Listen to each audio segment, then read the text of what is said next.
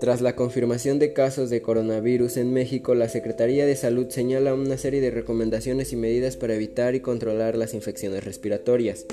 Las acciones sugeridas a toda la población están enfocadas a la higiene personal y colectiva, tales como lavarse las manos con frecuencia usando agua y jabón o utilizar un desinfectante para manos a base de alcohol con concentración entre 60% y 80%.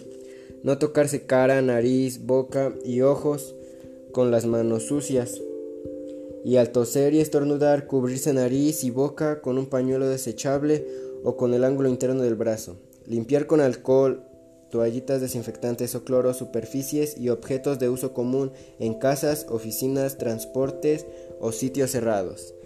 Para profe Willy Adair Bonilla.